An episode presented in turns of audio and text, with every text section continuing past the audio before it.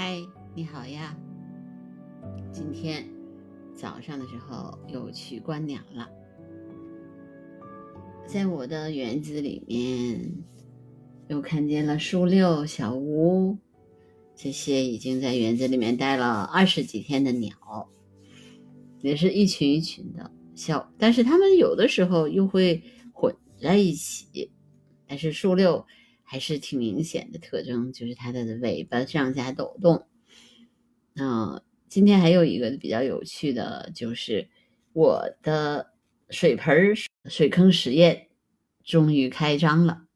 但是开张的这个不是鸟，而是黄鼠狼，也就叫黄鼬。呃，因为我是二十二号装上去的，嗯，装的角度问题吧，嗯，鸟一直没有。进入到这个拍摄的视野当中啊，但是应该是今天七点钟的时候，有两只黄鼠狼跑到了我的水坑里面玩耍、喝水、跳跃，跟它玩了有两三分钟，嗯，看起来特别有趣，而且因为它的清晰度非常的高，我们感觉应该是一大一小。或者就是妈妈带着孩子来的，但是他们还在那儿一跳一跳的互动啊，彼此玩耍，特别有趣。那我们就都很兴奋啊。我这个门主要是我和我老公哈，因为他也帮助我，嗯，一起做了这个水坑。那么今天呢，我们又把那个水坑加固了一下，而且加了水，因为这两天的蒸发量还是挺大的。那我也。呃，加了一些水草啊、树枝啊，让它感觉是更像一个自然的呃形成的那样的一个水坑。那我又放了旁边还是放了水盆，看一下啊，他们还会不会有鸟飞过来，然后有感应，因为我也是第一次装嘛，开张了就很开心。呃，我也希望看看这一段时间能不能有鸟飞过来，所以我的水盆实验。还挺成功的，还很开心。那但是因为重新调整了之后会是什么样子的，我还得再看看。你今天也有一另外一件事情也很开心。a r a z 听了我昨天的播客之后，给我留了很长一段的评论，谈了他关于关脑的一些感受。我特别羡慕他有一个。特别好的同事，呃，有很长时间的观鸟经验，而且很愿意，呃，跟他交流，跟呃有问必答，非常有耐心的鼓励他。我觉得他真这样遇上这样的同事和同道，真的非常的幸运。有那我也很幸运的是，嗯，跟他有在这个博客里面相识。对我们使用不同的语言，那么在观鸟，但是呢，又又可以隔空交流，而且呢，其实通过跟他的交流呢，我更重视啊这种鸟的英文怎么怎么叫。那他可能听我的播客会考虑一下中文应该怎么去准确的翻译。我觉得我们都是一个互相促进、彼此提高的这样的过程。就其实是很开心的，那我们应该是呃彼此成就吧。呃，希望有机会的话，可以跟 Araz 做一个时空连线啊，我们可以共同聊一聊观鸟的感受。我觉得是一个很开心的事情，因为观鸟这件事儿，其实在英国的历史非常的久远，英国也是最早就观鸟的这样的一个国家。有很多的书籍，呃，都是出出自英国。第一，比如说第一本，呃，观鸟的手册也是英国人做的。对对，观鸟来说，真的是做了巨大的一个贡献。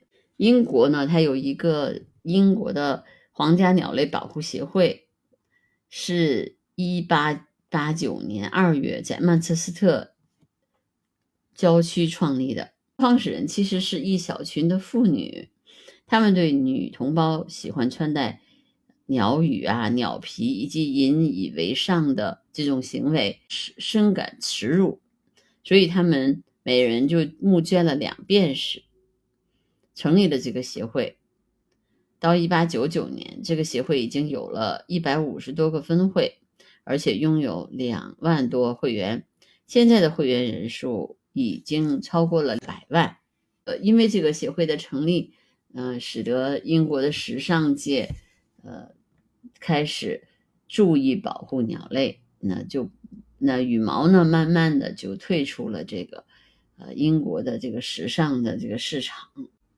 所以世界上。第一个观鸟者呢，应该是吉尔伯特·怀特。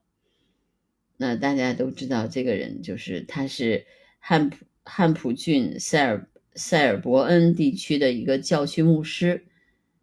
他写了一本书，叫《塞尔伯恩自然史》。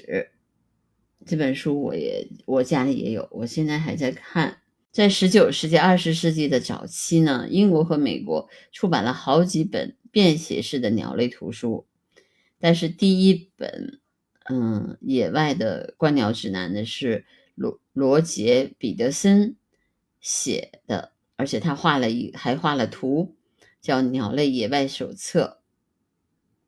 在一九三四年出版的时候，包括了北美东部的各种鸟类。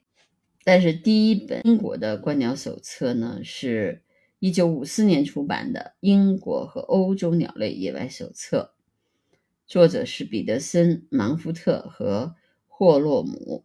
如果从书单从书名上来看呢，第一本英国的观鸟手册是费尔和查德森所著的《英国鸟类袖珍指南》，出版于一九五二年。